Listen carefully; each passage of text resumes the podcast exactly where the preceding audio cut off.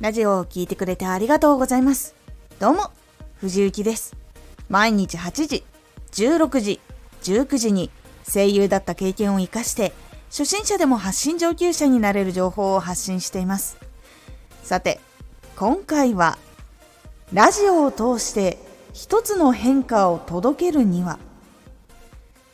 ラジオを通して元気を届けたい。ラジオを通して楽しみを届けたいと考えているならば少し具体的に目的を決めることが大事になります。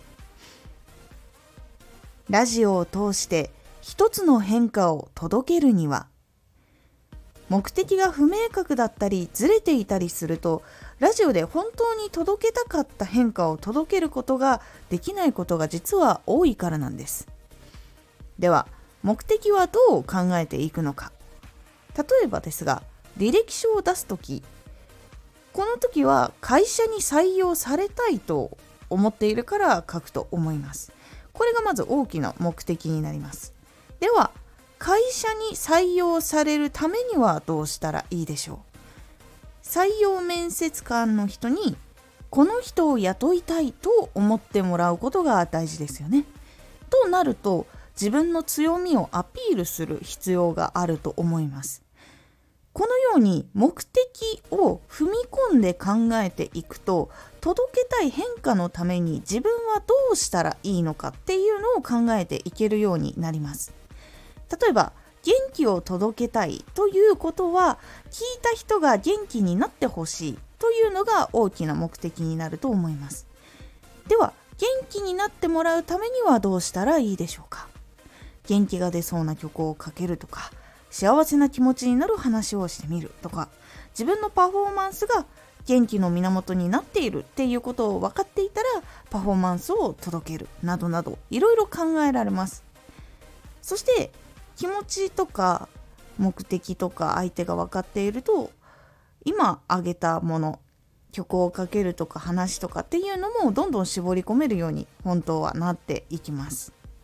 まずこのように目的を決めると具体的に自分が取る行動っていうのが分かります。この時にどんなことを届けたら元気になるのか。具体的にわからない時は自分がどんなことを見た時とか聞いた時とかしてもらった時に元気になったかなっていうのを思い出してみることがヒントになるのでしっかりと思い出してみるようにしてみましょう。そしてラジオを届ける人がきちんと年齢層とか性格とか生活スタイルとか悩みとか趣味みたいな感じのことを細かく細かくイメージできるとより分かりやすくそしてより何を届けようか何をやろうかっていうことを決めやすくなるので前のラジオと合わせて決めるようにしてみてください。伝わるラジオの一番大事な特徴。ここと組み合わせてみることでもっと具体的になりますので是非試してみてください。今回のおすすめラジオ。ノート投稿にチャレンジ。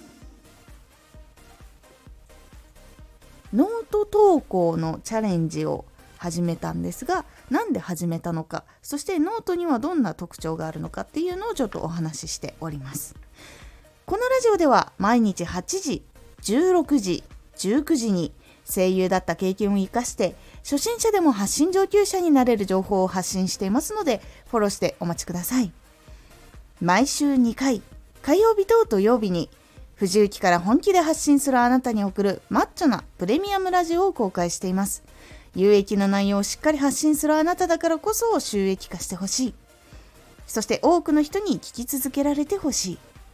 毎週2回、火曜日と土曜日、ぜひお聴きください。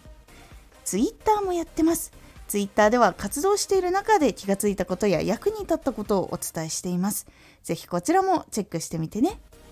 コメントやレターいつもありがとうございます。では、また